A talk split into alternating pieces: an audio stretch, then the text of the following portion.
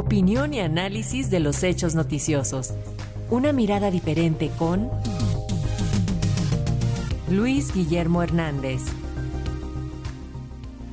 Así es, como ya escuchamos, toca el turno del comentario semanal de Luis Guillermo Hernández, quien este jueves analiza el relevo en la Ciudad de México, así como las renuncias que se avecinan en el gabinete del presidente López Obrador. Muy buenos días, Luis, adelante, te escuchamos. Alexia, muy buenos días también Paco y a la audiencia de nuestra radio Educación.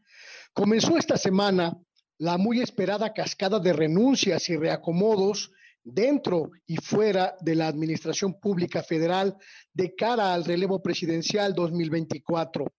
El histórico cambio de juego en la sucesión, donde la vieja figura del tapado, vigente durante más de 80 años de priismo, dio paso ahora a la dinámica de búsqueda pública abierta y expresa de la nominación presidencial por parte de las llamadas corcholatas también ha supuesto una interesante inauguración de nuevos rituales políticos. Hoy, los aspirantes no solo levantan la mano, sino que deben renunciar a sus cargos o posiciones para seguir la ruta que trazó Andrés Manuel López Obrador en 2018. Recorridos a ras de tierra por todo el país, tejido de alianzas políticas y sociales a la vista de todos, construcción de un movimiento social popular y político desde las bases y con las bases para ganar una encuesta que habrá de determinar quién es la persona más conocida, la más respetada, la menos criticada, la menos golpeada, y hacerse así con una anhelada candidatura presidencial. A diferencia del pasado aquel en el cual quien se movía no salía en la foto, hoy la lógica es exactamente la contraria cortolata que no se mueva simplemente no será utilizada por la sociedad.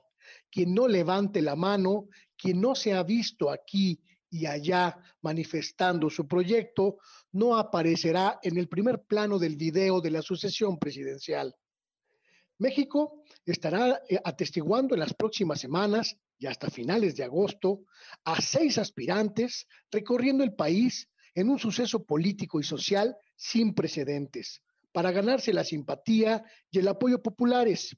Quien lo haga mejor, quien trace mejor la ruta a seguir, será el candidato o la candidata presidencial del partido en el poder. Este lunes, el ex canciller Marcelo Ebrard comenzó ese periplo. Apenas cruzó la puerta de Palacio Nacional, a donde fue a presentar su renuncia, empezó su ruta por la candidatura, igual que lo hizo el senador Ricardo Monreal y también el diputado Gerardo Fernández Noroña, ambos también renunciando a sus cargos esta semana en el Congreso Federal. Hoy será el último día de actividades de la aún jefa de gobierno de la Ciudad de México, Claudia Sheinbaum, quien rendirá un último informe público ante miles de personas. Y se espera que también mañana o a más tardar el sábado por la tarde, haga lo propio el secretario de Gobernación, Adán Augusto López. Con ello, la nueva carrera por la sucesión habrá comenzado, no sin los gritos agónicos de una oposición que nomás no tiene para cuándo resolver el dilema de presentar una figura que sea medianamente competitiva, mientras observa cómo se le escapa la posibilidad de ver un rayo de sol entre estos huracanes políticos que Morena está formando y que muy seguramente, casi con certeza, arrasarán en la elección presidencial de 2024.